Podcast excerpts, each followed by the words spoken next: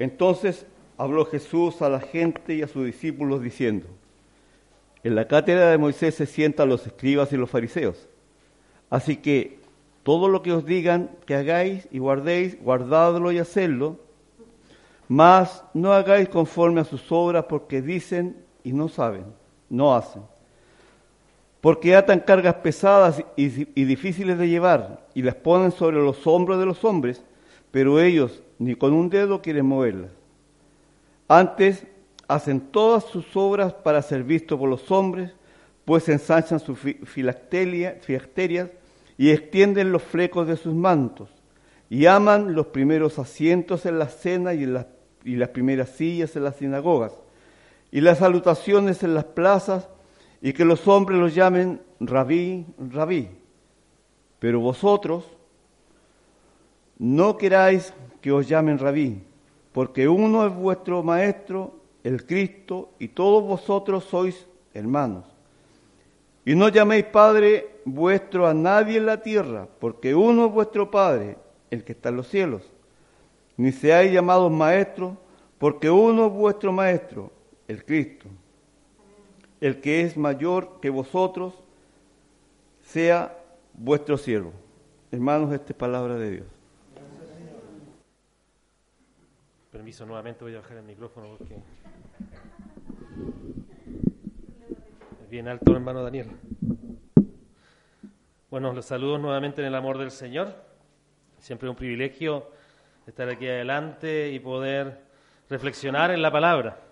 Y por favor necesito que tengan abiertas sus Biblias en Mateo 23, porque vamos a estar viendo cómo el Señor nos enseña a través de este texto. Pero les recuerdo que estamos siguiendo una serie de sermones que tienen que ver con nuestra misión como iglesia y nuestra visión, nuestro sueño de cómo queremos ser como iglesia. Y lo hemos tratado de plasmar por todas partes, porque lo tenemos acá también, cuál es nuestra, nuestro sueño como iglesia. Y este sueño es ser una familia unida que predica fielmente el Evangelio, creciendo y sirviendo al prójimo y así alcanzar las comunidades cercanas y a toda la comuna de San Joaquín. Entonces tenemos esa, ese sueño. Ya se ha predicado qué significa ser una familia y la semana pasada reflexionamos en la unidad, ¿cierto? A través del vínculo de la paz que es en Cristo, ¿cierto? Que nos trajo nuestro hermano Manuel también. Hoy quisiera que reflexionáramos en lo que continúa de esta visión, específicamente en la siguiente parte que dice, predica fielmente el Evangelio, creciendo y sirviendo al prójimo. Entonces, estas, todas estas cosas que dice, impregnarla en una sola cosa. Es por eso que al leer el Evangelio de Mateo 23, pensé en el siguiente título, predicando con el ejemplo. Predicando con el ejemplo. Ya que no solo se predica proclamando a viva voz, sino que también con nuestra, nuestro ejemplo de vida. También se predica cómo nosotros vivimos con los demás. Nuestro Señor Jesús en este texto nos llama a que prediquemos con el ejemplo.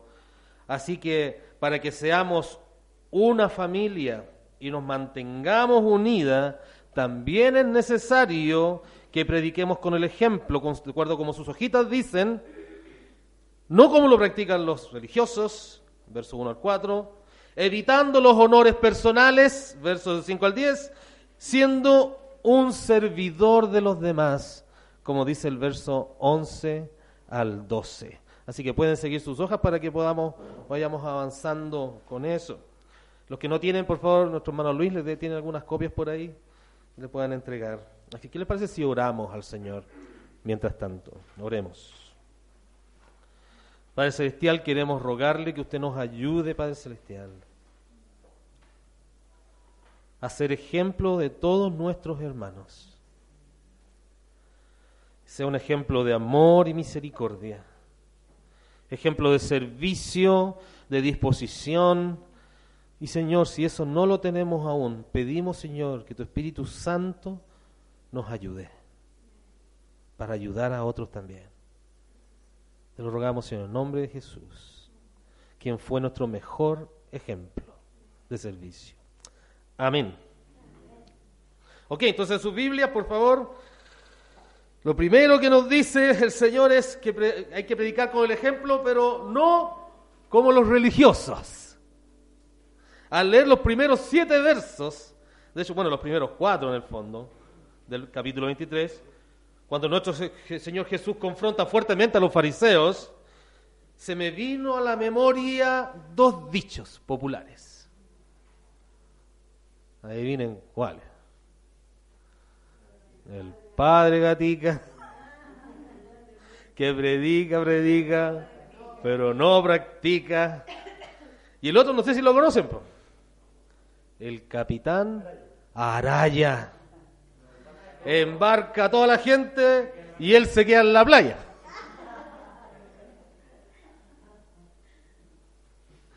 ¿De qué parte de la Biblia cree usted que me salió este dicho, se me vino a la mente? ¿Lo pueden ver o no? El verso 3, mira lo que dice.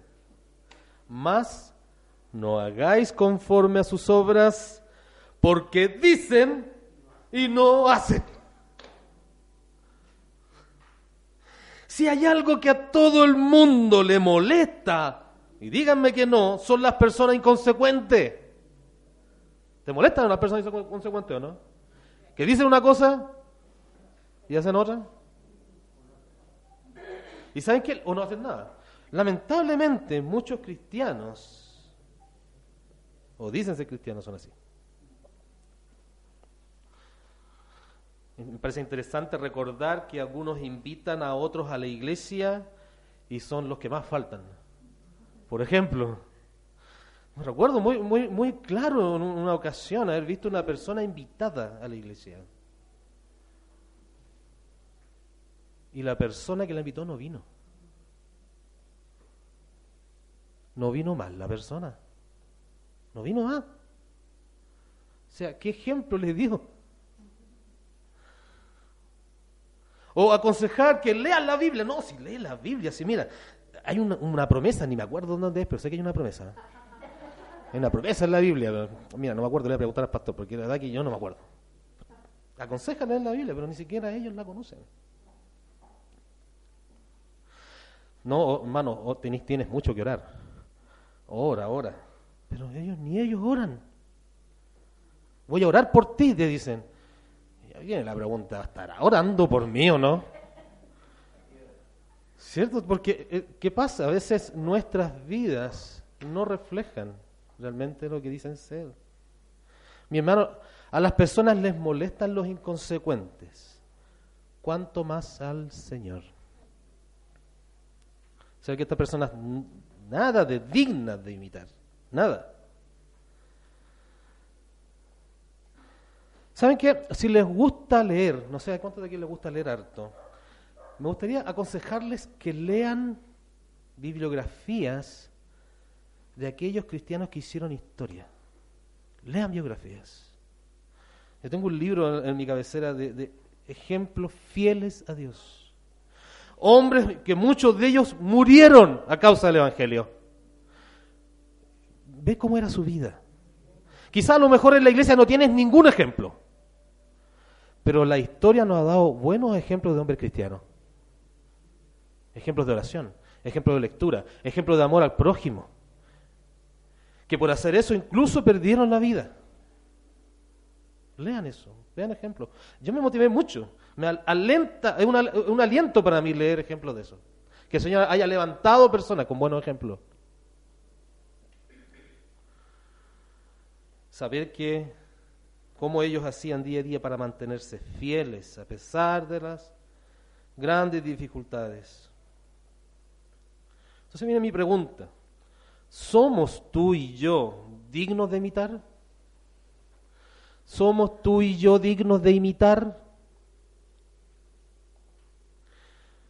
¿Crees que alguien que está muy cerca de ti podría ser ganado para Cristo porque eres consecuente con tu fe? Quizás ni siquiera llegamos a la altura de los religiosos que aparecen en el texto. ¿Saben por qué digo esto? Porque incluso ellos, dice, hay algo bueno que tenían, que hasta el Señor Jesús les reconoció. Mira el verso eh, 2 y 3. Mira lo que dice.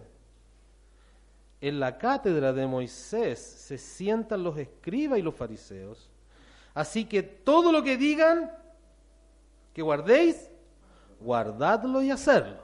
Es decir, obedézcanlos en esto. ¿Por qué Jesús pone como por ejemplo a los religiosos y por otro lado los, los, baja? Porque lo que dice que, que sí hay algo que está bien en ellos y que ellos hablan lo que las escrituras dicen. Hablan lo que las escrituras dicen. Es por eso dice, en la cátedra de Moisés se sientan. Eso significa que ellos son ejemplos para estudiar las escrituras con denuedo. Y lo hacían.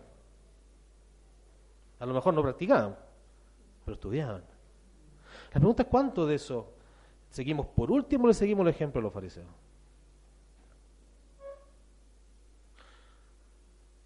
Interesante esto porque en el fondo nos está, el Señor nos está describiendo a nosotros, a nosotros mismos somos inconsecuentes y muchas veces nos comportamos solamente como religiosos. Así nos comportamos. Nos llenamos la cabeza de Biblia a veces, pero no la ponemos en nada en práctica. Entonces, Jesús nos recuerda que lo que debemos hacer es fijar nuestra mirada ¿dónde? En la palabra de Dios. Ahí debemos fijar nuestra mirada en la palabra de Dios y esto ponerlo en práctica. Y no debemos poner la mirada en quién? En las personas. Porque todos, sin excepción, todos nosotros, desobedecemos la palabra. De una u otra manera. Pastores, líderes, todos. Sí. Incluso los líderes son los que más fuertes a veces se caen. Qué? ¿Por qué se caen los líderes? Porque muchas veces no buscan honrar a Dios, ni honran a los demás con sus acciones, sino que buscan honrarse a sí mismos. Mira cómo Jesús describe este muy mal ejemplo en el verso 4. Porque atan cargas pesadas y difíciles de llevar y las ponen sobre los hombres, los hombros de los hombres, pero ellos ni con un dedo quieren moverlas.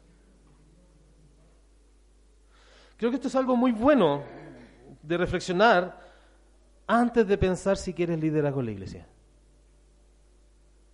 Muy bueno de pensar si quieres liderazgo en la iglesia. ¿Cuántas veces hemos puesto cargas pesadas en los hermanos? ¿O no te has dado cuenta de que lo haces? ¿Saben cómo ponemos cargas pesadas en los hermanos? Porque una de las grandes tentaciones es, en la iglesia, es la crítica. La crítica, lo único que hace es poner cargas pesadas en los hermanos. Los criticamos en vez de enseñarles. Es más fácil. Porque enseñar implica dedicación y tiempo. No es más fácil criticar y ponemos una carga pesada. Creemos ser mayores que otros y lo único que hacemos es ver la falta de los otros. ¿Creen ustedes que se van a ganar a los hermanos así? Les decimos a los hermanos, eh, les decimos, oye, compórtate así o asá. Vístete de esta manera. Alaba al Señor de esta manera como yo lo hago. Ora acá y de esta forma. En el fondo les criticamos, pero no les ayudamos. Les criticamos, pero no les ayudamos. Le ponemos un alto nivel de santidad a los hermanos que a veces ni siquiera nosotros tenemos. Eso es justamente lo que le molesta al Señor Jesús con los fariseos. Muchas veces somos como ellos. Este tipo de conducta no ayuda para nada a que seamos ni una familia unida ni crezcamos. No es un buen ejemplo a seguir. Así que mi hermanos, tal como dijo Pablo en Gálatas 6.2, sobrellevad los unos las cargas de los otros y cumplid así la ley de Cristo. Prediquemos con el buen ejemplo de ayudar, de ayudarnos los unos a los otros. Así vamos a crecer y vamos a poner en práctica la ley de Dios. Amén. Otra tentación que está fuertemente arraigada en las iglesias es que muchas veces hacemos cosas solamente para ser reconocidos. Por eso que la segunda parte dice, predica con el ejemplo evitando el honor personal. Verso del 5 al 10. Queremos ser ejemplo, predicamos con él, pero lamentablemente nuestro corazón es egocéntrico y vanidoso y muchas veces lo único que busca es su propia gloria. Somos los casos, son muchos los casos de personas que solo buscan su gloria personal, muchos pastores, muchas iglesias, que lo único que hacen, en vez de buscar la gloria de Dios, buscan ser exaltados. Y es obvio que esto también le molesta al Señor Jesús. Mira el texto, del 5 al 10, dice, antes, haced todas sus obras, hacen todas sus obras para ser vistos por los hombres. Pues ensanchan sus filacterias y extienden los flecos de su manto, es decir, sus vestimentas, y aman los primeros asientos en las cenas y las primeras sillas en las sinagogas y las eh, salutaciones en las plazas, y que los hombres los llamen rabí, rabí, maestro, maestro, pero vosotros no queráis que os llamen rabí porque uno es vuestro Maestro, el Cristo. Y todos vosotros sois hermanos. Todos somos hermanos. Y no llaméis Padre vuestro a nadie en la tierra, porque uno es vuestro Padre que está en el cielo. Ni sean llamados maestros, porque uno es vuestro Maestro, el Cristo. ¿Por qué hacemos lo que hacemos? ¿Por qué hacemos lo que hacemos? ¿Qué ejemplo queremos dar a los demás? ¿Estamos aportando al crecimiento de la iglesia, al crecimiento mutuo, o estamos remando al revés? Creo que son buenas preguntas que debiéramos, debiera ser transversal en este momento. ¿Por qué hacemos lo que hacemos? ¿Qué ejemplo queremos dar a los demás? ¿Estamos aportando para el crecimiento mutuo o estamos remando al revés? Si piensas en cooperar en cualquier actividad de la iglesia, antes de ofrecerte, piensa primero cuál es la intención de tu corazón. Examina tu corazón y pregúntate, ¿por qué quiero hacerlo? Porque puede ser que solamente lo hagamos para ser vistos. ¿Será que a lo mejor lo hago para ser visto por los demás? De tal manera que digan cosas buenas de mí digan cosas buenas, para que me consideren en otras, para ir avanzando quizá en el liderazgo de la iglesia. Por eso examinemos nuestro corazón. Cuando estudias la Biblia, con denuedo las escrituras y haces, y todos los cursos, ¿por qué lo haces? ¿Quieres ser reconocido como un maestro en la iglesia? ¿O es porque quieres aprender a servir como Cristo sirve? Quieres ser reconocido y que te conoces todos los cursos. Entonces, si tengo alguna pregunta, ah, ese hermano voy. Entonces, para que me apunten a mí, que me pregunten a mí, pues yo lo sé todo. ¿Así quieres ser visto? Mi hermanos, en ambos casos que les acabo de decir, hay que tener mucho cuidado. Mucho cuidado, porque siempre estamos dando ejemplo a los demás, siempre estamos dando una imagen sobre todo a quienes, a los más nuevos, que están pendientes de nosotros. Y debemos cuidar de nuestra comunidad, de todos. Si nuestras intenciones son equivocadas, podemos estar robando la gloria que le pertenece al Señor. Si estás buscando ser reconocido, ten cuidado. Porque buscar la propia gloria es idolatría. Cuidado, la idolatría es la cosa que más odia el Señor, porque le roba su gloria. Así que no seamos un mal ejemplo de idolatría a nuestros hermanos menores, porque esto se repite. Así como los buenos ejemplos se repiten, los malos también. Y en vez de avanzar, retrocedemos. En vez de crecer, nos estancamos o nos alejamos de Dios. Así que, mi hermano, evitemos el honor personal. Esto no solo es un mal ejemplo, sino que no ayuda al crecimiento de tus hermanos ni ayuda a que el reino de Cristo avance. Entonces pensemos y analicemos nuevamente esta pregunta. ¿Por qué hacemos lo que hacemos? Si hay una actividad, ¿por qué quiero participar? ¿Qué ejemplo quiero dar a los demás? ¿Estamos aportando para el crecimiento mutuo o estamos remando al revés? El buen ejemplo, y aquí creo ya he hecho muchas cosas malas, he dicho muchas cosas negativas, el buen ejemplo sería que todo lo que hacemos lo hagamos para servir a nuestros hermanos. Y este es el último punto de este sermón. Predica con el ejemplo siendo un servidor de los demás. Versos 11 y 12 dicen, el que es mayor de vosotros sea vuestro siervo porque el que se enaltece será humillado, y el que se humilla será enaltecido. Mis hermanos, si buscas liderazgo, como dice la Biblia, buena cosa anhelas. Y en verdad sí, porque anhelas servir.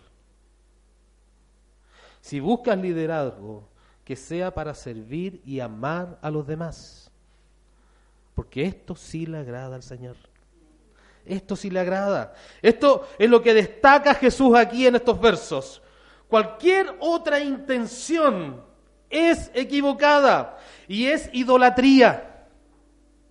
Porque sería buscar solamente satisfacernos a nosotros mismos en este corazón egoísta y vanaglorioso.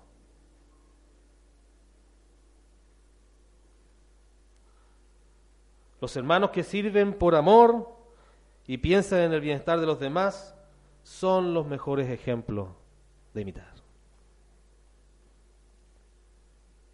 ¿Saben cuándo vamos a ser reconocidos como líderes? Frente a Jesús. Ser reconocido como un hermano mayor un anciano cuando amemos. Y cuando sirvamos. Ese que hace eso es reconocido por Jesús como un líder, como un anciano como un hermano mayor. El que sirve al hermano menor. Nunca vamos a ser reconocidos como líderes ancianos, hermanos mayores, por el conocimiento de la ley que tengamos. Porque conocemos súper bien la escritura. No vamos a ser reconocidos por eso. Porque, ¿saben qué? Si tú más estudias la Biblia, ¿sabes cuál debería ser el trabajo obvio? Ser, como Cristo. Eso debe llevarte la lectura de la Biblia. Seguir el ejemplo de Cristo. ¿Y cómo era Cristo? Sirvió y amó hasta la muerte. ¿Recuerdan el resumen de la escritura? De toda la ley. Ama a Dios y ama al prójimo. Y ama al prójimo. Es decir, sirve a Dios y sirve al prójimo. Si no estamos practicando esto, entonces es puro mero conocimiento que tenemos aquí en la cabeza. Y como dice alguien por ahí, que os la azotea, pero nunca bajó, ¿cierto? Al corazón. Incluso la corrección. Porque es bueno corregirnos. La Biblia nos llama a corregirnos con la palabra. El consejo también, la corrección y el consejo son servicios, pero se hacen con amor. Se hacen con paciencia y no con enojo. Porque son servicios, pero se hacen con paciencia. El mejor predicador con el ejemplo fue, por excelencia, nuestro Señor Jesús. Ejemplo en oración, constante oración. Ayunaba día y noche en oración. Por eso él dijo, no dejen de orar, porque él lo hacía. Ejemplo en palabra, conocía la escritura, reveía el derecho. Dice Lucas que a los 12 años ya estaba enseñando en la sinagoga. No sé qué, qué haría yo a los 12 años. Me acuerdo. ya parece que estaba dejando de ir a la escuela dominical porque ya me tenía choreado ya cuando estaba chico ya. Pero ejemplo de conocer la escritura de nuestro Señor Jesús. Ejemplo en obra. En buenas obras. Al punto de dar su vida para rescatarnos. Su gran obra de salvación. Fiel hasta la muerte amó a la gente el Señor Jesús y sirvió a todos y nunca se negó a nadie. Los alimentó. Grande multitud alimentó. Los sanó. A todos los que se acercaban los sanó. Y a todos los salvó. No buscó su propia gloria el Señor Jesús, sino que buscó la gloria del Padre. ¡Wow! ¡Qué ejemplo! Esa es la imagen que el Señor nos dejó. ¿Qué tipo de imagen reflejamos nosotros? ¿Qué tipo de imagen reflejamos nosotros? ¿La de Cristo o la propia? ¿No debiera ir muriendo nuestra vida para que Cristo vaya siendo reflejado en nosotros? ¿Qué luz estamos dando a los demás? ¿Qué luz? ¿Qué ejemplo estamos dando? ¿Somos ejemplo para los demás en todos los servicios que se dan en la iglesia? O no, me gusta hacer ejemplo solamente en esto porque esto me gusta. Entonces, ahí le pongo todo todas las veces ahí. Mándenme a cuidar los autos porque... No. O mándenme a hacer el aseo. No, no quiero ser ejemplo ahí, quiero ser ejemplo en otras cosas. Quizás las más visibles. ¿Lo hacemos para ser vistos? Esa es la gran pregunta y tenemos que analizarlo. ¿Por qué hacemos lo que hacemos? ¿Para nuestra propia gloria o para la gloria de Cristo? ¿Saben que no puedo terminar este sermón sin hacer un llamado para que tú le abras el corazón a Jesús? La única forma de que tú y yo prediquemos con el ejemplo es teniendo a Jesús en el centro del corazón. Puede que no esté en el centro y esté un ladito, pero no en el centro gobernando. Tú puedes abrir tu corazón y que Él tome la rienda de tu vida. Él nos puede ayudar para que seamos consecuentes. Él nos puede ayudar para que evitemos los honores personales. Y Él nos puede ayudar para que sirvamos a los demás como Él lo hizo. Así que, ¿qué les parece si oramos al Señor? Amén. Padre Celestial,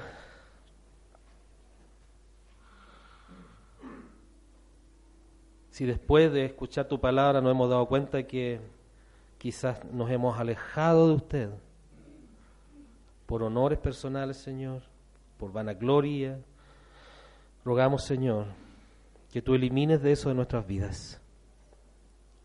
Que tu Espíritu Santo nos gobierne, Señor, de tal manera que los frutos tuyos, Señor, puedan hacerse visibles en amor, en paciencia, en gozo, soportándonos los unos a los otros, Señor, para que crezcamos juntos, para que nos unamos y seamos una familia y podamos predicar con el ejemplo a las comunidades y a los vecinos y entre nosotros. Señor, nos arrepentimos, Señor.